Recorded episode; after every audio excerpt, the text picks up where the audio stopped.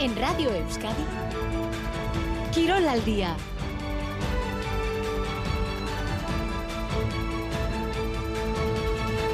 Arracha León, bienvenidos y bienvenidas al Quirol al día correspondiente al domingo 19 de noviembre. Ha llegado el gran día. Hoy sabremos si Joaquín Altuna consigue su cuarta chapela del 4 y medio o si por lo contrario Peyo Echeverría se estrena y logra esa chapela en su primera gran final. Comenzamos.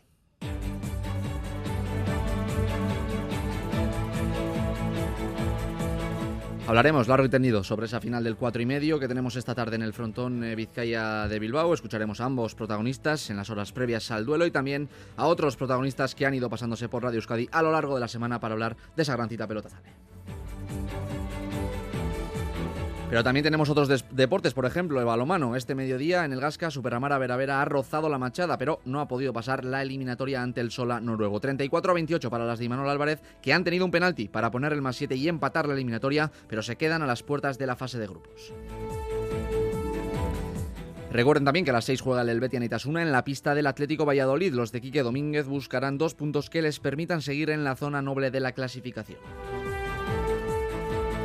En Liga F ayer por la tarde, Eibar 1 Sporting de Huelva 0, Valencia 1 Athletic 2 y derrota de la Real Sociedad ante el Sevilla por un gol a 2. En segunda división masculina, triunfo importantísimo del Amorebieta sobre el Tenerife por 2 a 0 y hoy es turno para el Eibar que se medirá al Oviedo a las 4 y cuarto de la tarde en el Carlos Tartiere. En baloncesto ayer, victoria del IDE Tren sobre el Jairis por 74 a 64 y tenemos cinco citas a lo largo de la tarde de hoy. En ACB, ambos partidos a las 5, Basconia Valencia Basket y Juventud de Badalona Surne Bilbao Basket. En cuanto a la Liga Femenina Endesa, a las 6 se miden en el Maloste el Lointe y Cadilaseu y a las 6 y cuarto el Araski visita al Girona. Por último, en Leboro, el Guki Puzco Basket buscará vencer al Cáceres a partir de las 5 de la tarde en el Angulas Aguinaga Arena.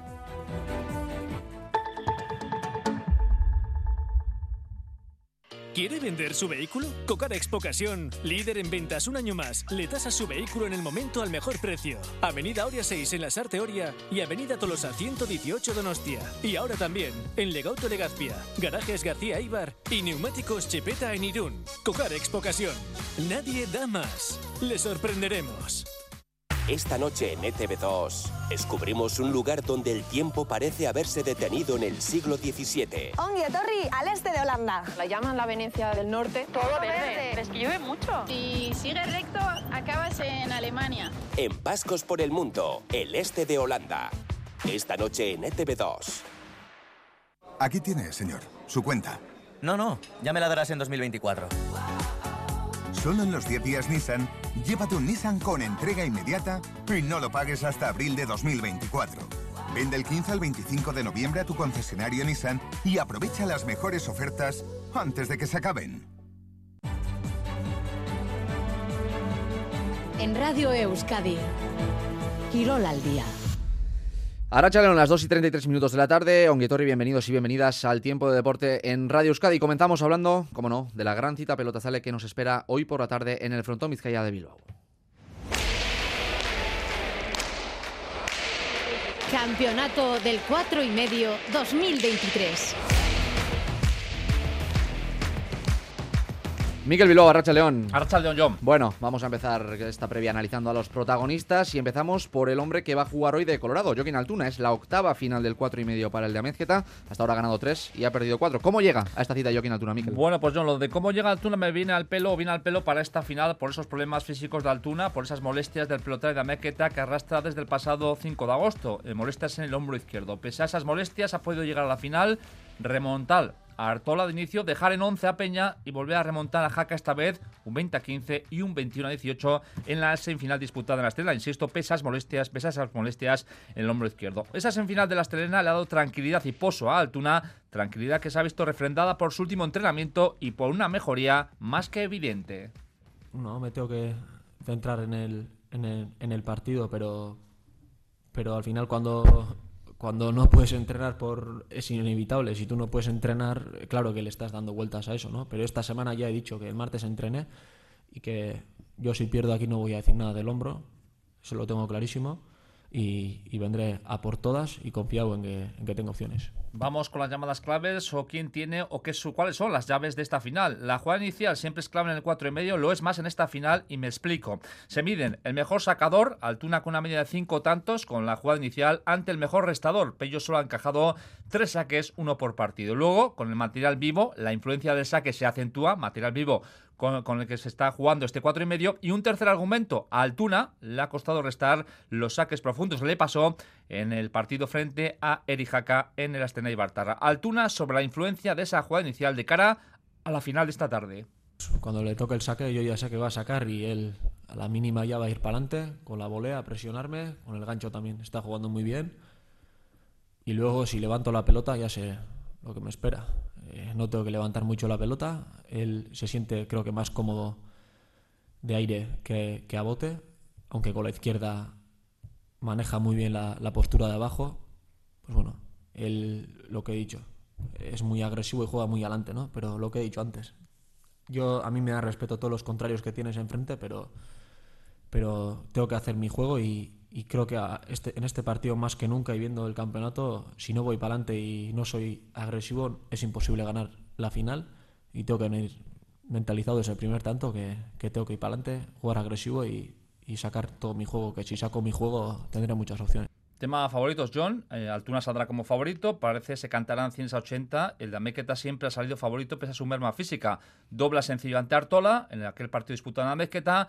100 a 60 ante Peña. Y en este caso 100 a 60 también ante Jaca. La cátedra lo tiene claro. Altuna tiene también la ventaja de la experiencia. Afronta su octava final consecutiva el 4 y medio. La número 13 en su carrera. Todo ello ante un Pello que encara hoy su primera final en primera. Pese a todos esos números y datos, Altuna traslada la condición de favorito al rival y lo hace en función de las llamadas sensaciones. Creo que por sensaciones y, por juego en el campeonato, pues Pello igual es el favorito. No sé luego cómo saldrán los, movios. No sé, no le doy valor a eso, sin más. Eh, sé que tengo opciones y me quiero agarrar a, esas opciones. Pello a las suyas y, y vendremos a tope.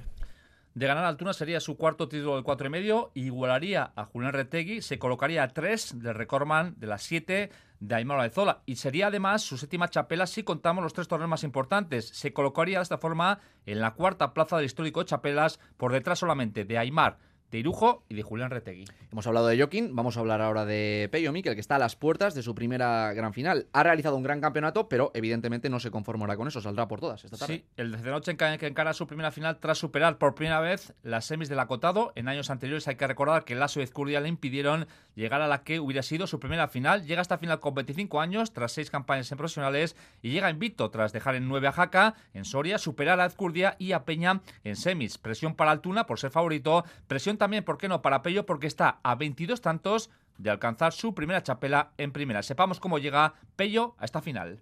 Bueno, nunca sabemos, ¿no? Hasta saltar al frontón y lo que digo, al final será mi primera final. Eh, me imagino que, vendrán esos nervios, esa, esa, pesadez en las piernas y bueno, lo que está claro que, que bueno, que, una vez estando en el partido no, no hay que pensar en, en, lo que hay alrededor e intentar dar el, el 100%.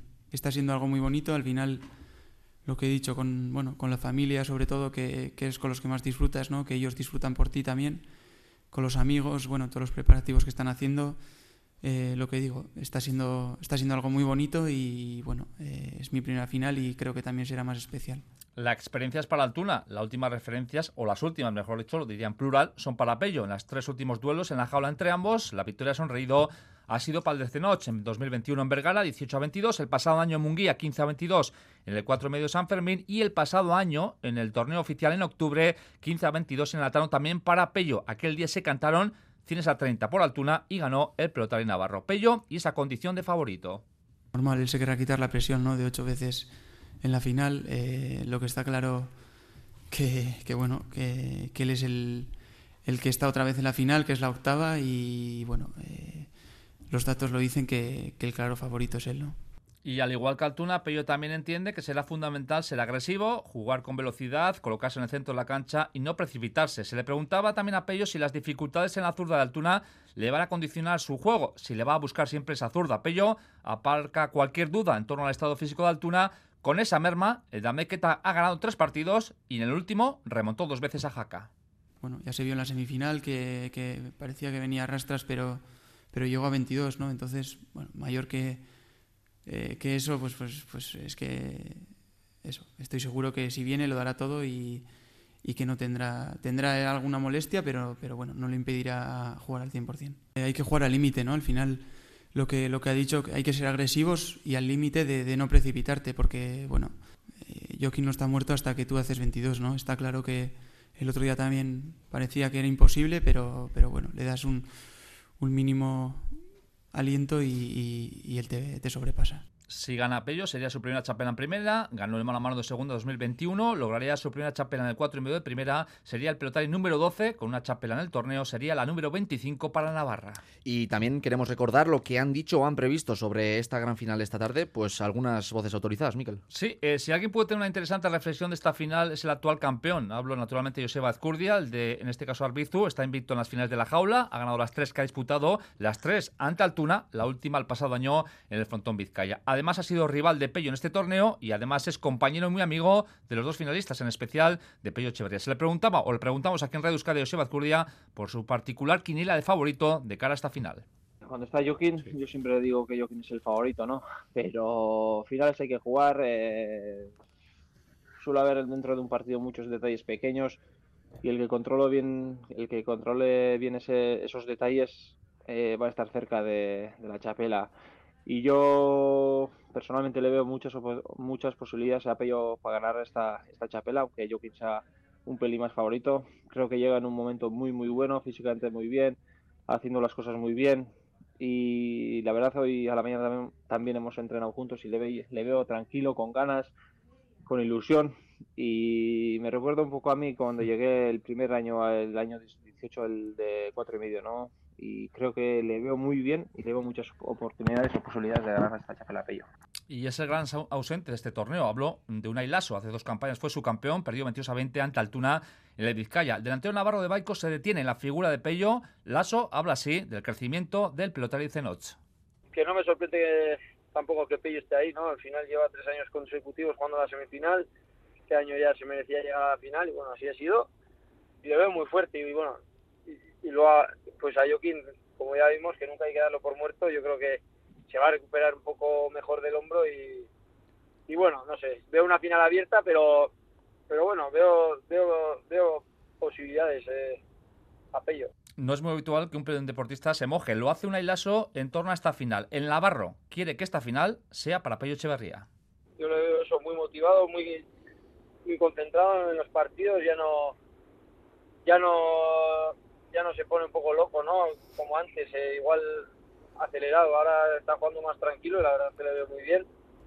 Y bueno, es una final, tiene una gran oportunidad. Yo creo que, bueno, este año han pasado cosas en su vida pues que, que está disfrutando, ha sido padre y bueno, yo creo que, eso le va a dar un punto de motivación, un punto de fuerza para, para el día de la final y bueno, ojalá gane. Por cierto, eh, detalle importante, hoy Pello Echeverría hijo eh, cumplirá cuatro meses. Amaya Alday ganaba el 4 y medio de la Macumé Master Cup en diciembre de 2022, superaba en aquella final a la Zabalaga. Se refiere la de Dima a la presión de uno y otro. Puede ser compartida, por eso la chapela está a 22 tantos, pero Amaya lo tiene claro en torno a quién tiene más presión. Yo creo que Altuna, por mucho que tenga el hombro un poco tocado, si decide jugar es porque puede estar al 100%, porque cree que puede ganar esa chapela. Pero bueno, yo creo que esa noticia también puede igual motivarle un poco más a Pello, ¿no? Eh, darle esa ayuda que necesita y pues que se quite un poco la presión. Yo creo que, pues eso, hablando de la presión, Pello yo creo que irá a disfrutar sin presión porque él pues bueno, ya ha demostrado que tiene un muy buen nivel para competir con los más grandes y yo creo que la presión la tendrá Altuna por volver a ganar la chapela. Amaya nos hace esta particular radiografía de una final entre dos pelotares con estilos diferentes que van a intentar llevar el partido a su terreno. Estas son las intenciones de uno y otro, en palabras de la pelotera vizcaína. Yo creo que Altuna sabe llevar con pausa el partido, sabe leer los tiempos y yo creo que Pello Echevarría le conviene todo lo contrario, ¿no? Intentar eh, acabar cuanto antes los tantos, ir a por el saque remate que pues ha demostrado, ¿no? Que tiene bastantes eh, cualidades para acabar el tanto rápido, pero yo creo que Altuna le va a intentar alargar un poco el partido llevarlo con calma, que él sabe medir muy bien los tiempos y eso es muy importante. Y termino este capítulo de protagonistas con las reflexiones interesantes eh, de Peña y Jaca. Reflexiones interesantes porque han jugado ante los finales finalistas. Mejor diría yo eso de que ambos, tanto Jaca como Peña, han padecido a los finalistas. Peña ha sido tercero, cayó en la liguilla ante Altuna, cayó ante Pello en la semi de Logueta. Jonander Peña estará hoy en la foto post-final, ocupará la tercera plaza, estará en el podium. Eh, ¿Favorito para Jonander Peña? Hombre, yo veo favorito a Joaquín, pero, pero ya te digo, eh, eh, Bilbao es un frontón seco, eh, es un frontón que hay que currar y pues bueno, en esa, en esa dureza a Pello pues le dará trabajo. Vamos con el cuarto clasificado. Lo ha sido Jaca, que en esta edición del 4 medio de Izarcha fue su campeón 2020 en aquella final de la jaula sin público por la pandemia. Cayó ante Altuna. Este año Jaca se quedó en 9 ante Pello en Soria y perdió 21 a 22 ante Altuna en la semifinal. En la particular la de Jaca, aquí no hay X. El 1 sería para Altuna, el 2 para Pello Jaca. Apuesta por el 1. Creo que está claro que Joaquín eh, hará bien su juego. Eh, esperemos que llegue al 100%. Y, y bueno, eh, yo si me tengo que decantar por uno, me decanto por Joaquín. Bueno, pues ahí estaban las palabras de Erijaka. Él dice o él anticipa que la condición de favorito sería para el propio Joaquín Altuna. Y hay que significar, eh, John, de cara al partido de esta tarde, esta tarde de la final, que todavía no habrá lleno técnico, pero no lleno absoluto, porque quedan unas 100 entradas por vender para que se confirme ese lleno en el frontón Vizcaya. A ver si se terminan de vender. Es que con Miquel. Malagur. Podrán seguir la final esta tarde en Radio Euskadi. Enseguida vamos con el fútbol porque hay cosas que contar, tanto de ayer como de hoy, pero antes haremos un pequeño inciso en el balomano, porque este mediodía teníamos una cita europea en el José Angasca con ese Superamara Vera Vera Sola que ha finalizado con victoria para las donostiaras por 34-28, pero les ha faltado un gol para mandar la eliminatoria a penaltis. John Zubieta está con protagonista en el José Angasca. Adelante, John. Imposible, pero está muy cerquita, ¿eh? Partido muy, muy cerca. Al final, bueno, también puede ser un poco de nervios, eh, un poco de suerte y no quedó de nuestro lado, pero creo que el equipo se vació. Dejamos todo del primer segundo hasta el último minuto, así que muy orgullosa de mi equipo, la verdad. Eh, lástima lo, cruel que es el, el, balonmano en este caso, ¿no? En el último segundo tener una ocasión, no acierta Boada, y la portera está muy acertada. Bueno, la verdad que el partido dura 60 minutos, no solamente la última acción. Yo creo que bueno, también es un valor muy grande como jugadora Emma ir a tirar el último penalti. Y nada, la portera lo hizo muy bien y nosotros estuvimos hasta el último segundo y se nos fue, pero nada, la verdad son cosas del deporte también. Bueno, ¿qué os ha faltado? Porque sobre todo el partido de ida fue determinante. Eh, bueno, yo creo que nuestro error fue el partido de allá. Eh, no el partido de hoy, el partido de hoy fue impecable, eh, pero bueno, sí que habían sacado bastante diferencia de goles allá en ellas en Noruega y eso puede ser lo único que nos haya jugado en contra. ¿Los han podido mucho? Eh, no, la verdad que fue lindo tener todo el apoyo, el gas lleno, eso nos impulsa a seguir adelante. cuando por ahí estamos un poco más con, como confusa o sin saber dónde es el camino, escucharlos a ustedes es lo que nos impulsa a seguir para adelante. muchas gracias. Muchas gracias. Las palabras de Juliana Gavilán de la sintonía de Radio Euskadi después de esa especie de milagro que no se ha podido convertir en realidad, al final 34-28. Un último apunte sobre balomano. Esta tarde juega el Helvetia Nitasuna en Valladolid en busca de dos puntos más que le ayuden a sentarse en la parte alta de la tabla. A las 2 y 48 minutos vamos con el fútbol.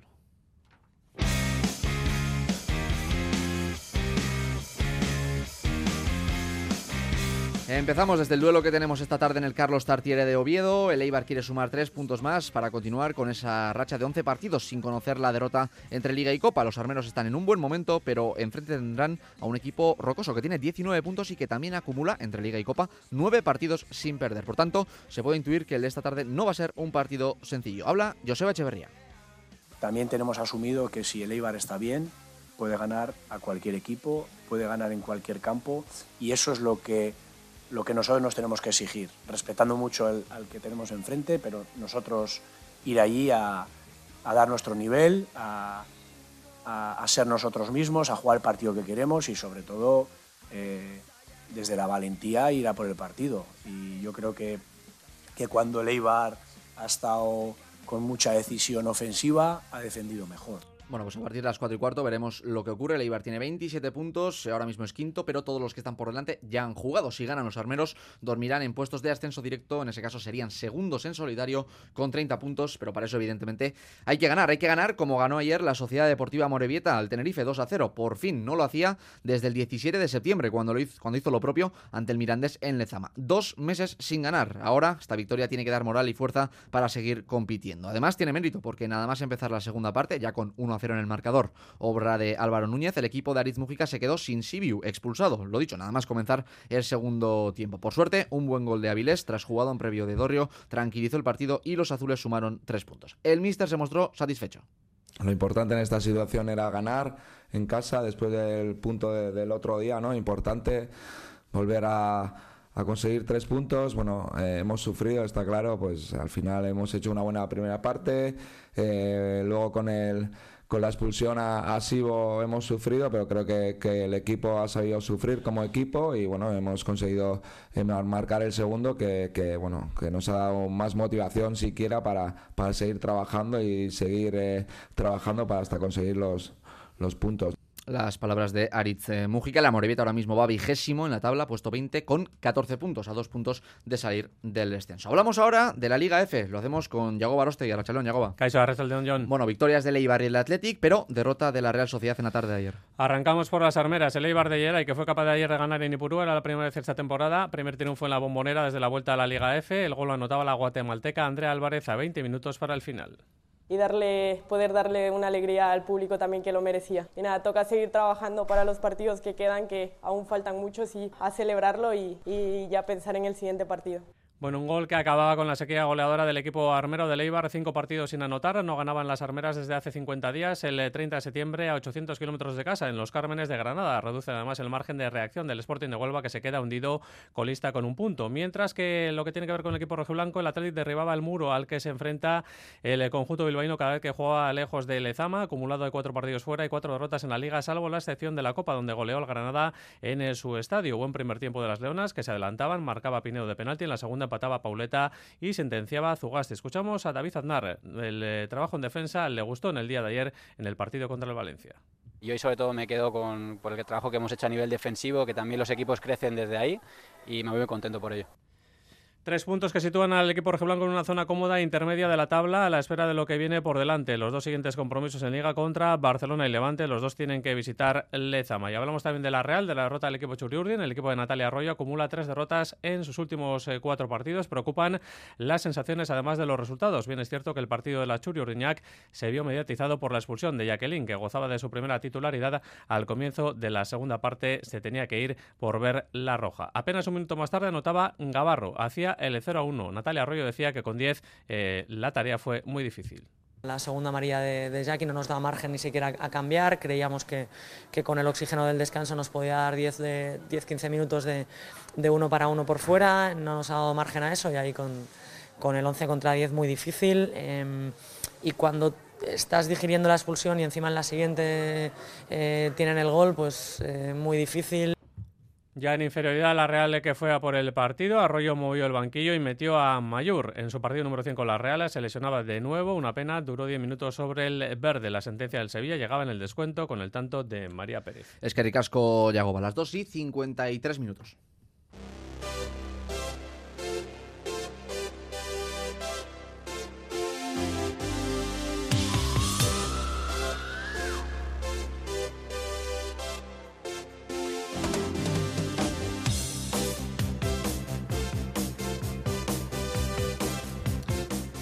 Baloncesto, tenemos mucho que contar. Hoy tenemos muchas citas. Por ejemplo, juega el Vasconia ante el Valencia Basket en el Fernando Bosarena. Raúl Pando, Aracha León. Aracha León, John. Y con la necesidad, eh, porque en Europa bien, pero necesidad de sumar en ACB, ya que el conjunto Gastizarra se encuentra con ese balance negativo de cuatro victorias y cinco derrotas. Sí, ahora mismo el equipo Gasteiztarra, eh, después de nueve jornadas, eh, tiene una derrota más que, que, victorias, tal y como dices. pero sobre todo, lo importante, está fuera del playoff a falta de ocho jornadas para la finalización de la primera vuelta, que es cuando se dilucida. Qué equipos juegan la Copa, sí, pues no caben más tropiezos en la ACB y el partido tiene mucha más trascendencia de lo que en principio pudiera parecer. El equipo eh, azulgrana busca su primera victoria en la competición doméstica con Ivanovic, parecerse en definitiva a su versión europea, con cuatro triunfos eh, conseguidos, los dos últimos esta semana frente a Barcelona y frente a eh, Hasta eh, instantes antes del partido no vamos a saber si el lesionado Diop y Sedekerkis y Marinkovic, estos dos últimos con gripe, van a poder participar en el partido Y enfrente una Valencia que es tercero en ACB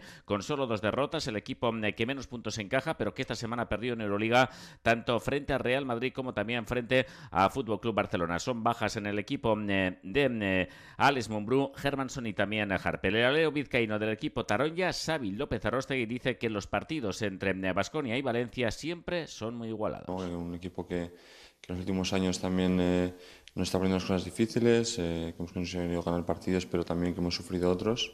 Y además ahora que en Basconia, pues la verdad es que con el cambio de entrenador ya una racha muy buena, una dinámica mejor, yo creo que los jugadores están con más confianza y va a ser un partido difícil de ganar. Basconia va a salir con muchas ganas, mucha energía, sobre todo en su casa, tenemos que igualarla y sumar más energía. El partido John a las 5, hora y media antes de lo inicialmente previsto, ya que por motivos televisivos eh, se ha adelantado. Eso es, Escaricasco, Raúl. Hará lo propio el Surne Bilbao Basket en Badalona, a la misma hora, a las 5 de la tarde, como decía Raúl. Los hombres de negro también están con ese balance negativo de 4 victorias y 5 derrotas. Escuchamos al míster, escuchamos a Jaume Ponsarnau. Es un rival que, que aspira más, creo que es un rival que ha tenido muchas dificultades, que siendo todos les costó muchísimo adaptar a los nuevos y no estaban consiguiendo, estaban consiguiendo un nivel de competitividad muy alto porque ganaban los partidos, pero no de juego.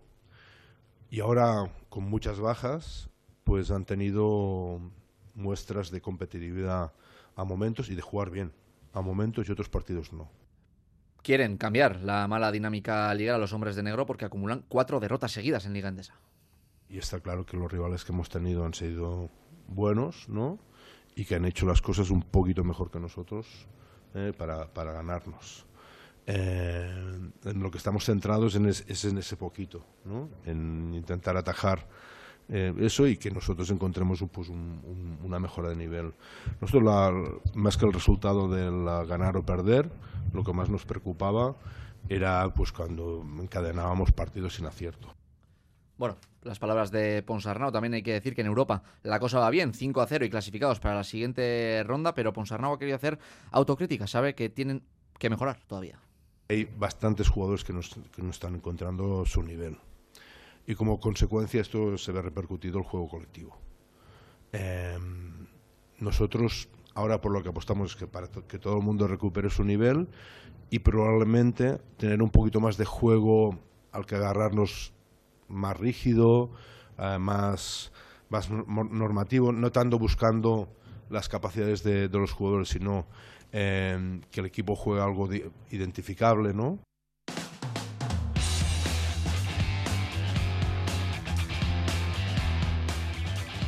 Escuchábamos al técnico de Tárrega, Jaume Ponsarnau, a escasas horas de jugar en Badalona ese partido ante el Juventud. Y vamos ahora con la Liga Femenina Endesa. Victoria importante ayer para el IDE Tren, 74 a 64 ante el Jairis Murciano. Es el quinto triunfo en Liga. Escuchamos a la entrenadora, escuchamos a Azu Muguruza. Tras parón siempre estás con dudas, ¿no? En nuestro caso encima que justo pues la lesión de Llurena, ¿no? Que al final es el base del equipo, creo que era muy importante la victoria para un poco que la gente esté más tranquila, las bases pues tengan confianza que ellas también son capaces de hacerlo bien y entonces creo que nos va a ayudar mucho. Eh, Azu hablaba de la lesión de Llurena, precisamente la base canaria también estuvo en el micrófono de Radio Euskadi y comentó lo que le gustó del equipo en la tarde de ayer. Hombre, yo creo que era muy muy importante ganar hoy, más en casa, eh, después del partido del jueves. Creo que esta semana era, era muy dura siempre las vueltas de parón son complicadas. Eh, bueno, pues estoy contenta porque creo que hemos sabido corregir todo lo que no nos salió el jueves y, y bueno, pues que si seguimos jugando así, pues que llegarán más victorias, así que espero que el equipo siga trabajando de esta manera trabajar y seguir en esta línea, es lo que dice Llurena. Eso, eso sí, eh, ella va a estar unos meses fuera por esa lesión. Y esta tarde dos citas más en la Liga Femenina Endesa. A las 6 de la tarde, Lointe Guernica se mide al Cadilaseu en busca de la sexta victoria liguera. Marta Alberdi. Es un equipo joven y bueno, eh, ante eso tenemos que saber saber jugar nuestros papeles, ¿no? Y aunque eso, lo, aunque últimamente no hayan tenido buena racha, empezaron muy bien la temporada y también en Eurocup y tampoco lo están haciendo nada mal. Entonces, pues como siempre, a intentar, a, intentar ganarlo. Las palabras de Marta Alberdi, se partió a las 6 entre el Guernica y Cadilaseu. Y el Araski visita al Girona a partir de las 6 y cuarto de la tarde. Agostina Burani. Bueno, sabemos que, que es un equipazo, que tienen muchas muy buenas jugadoras en cada posición Y nada, nosotras tenemos que pensar en nosotras, en seguir mejorando, en, en hacer una muy buena defensa y después de ahí el ataque ya, ya va a fluir solo. No tenemos nada que perder y vamos a ir a buscar el partido. A esto añadir que a las 5 en Leboro el Guipúzcoa intentará volver a la senda de la victoria ante el Cáceres. Eh, hoy también hemos tenido Eric Rosa, unos eh, 10.000 participantes aquí en eh, Bilbao. Han finalizado sobre el césped de San Mamés por el 125 aniversario del club en golf. John Ram ha terminado sexto el DP World Tour Championship de los eh, Emiratos Árabes a cuatro golpes del líder Nicolai Hogar. Eh, Adriano Tagui ha sido vigésimo. Son las 3. Por nuestra parte, nada más. Nos vamos. Más deportes, o sí, esta tarde en Quirol Festa a las 5 de la tarde, a partir de las 5 de la tarde, de la mano de Diego Arambalza con esa final del 4 y medio como, plat- como plato principal. Entre Joaquín Altuna y Bello Echeverría. Gerarte, Agur.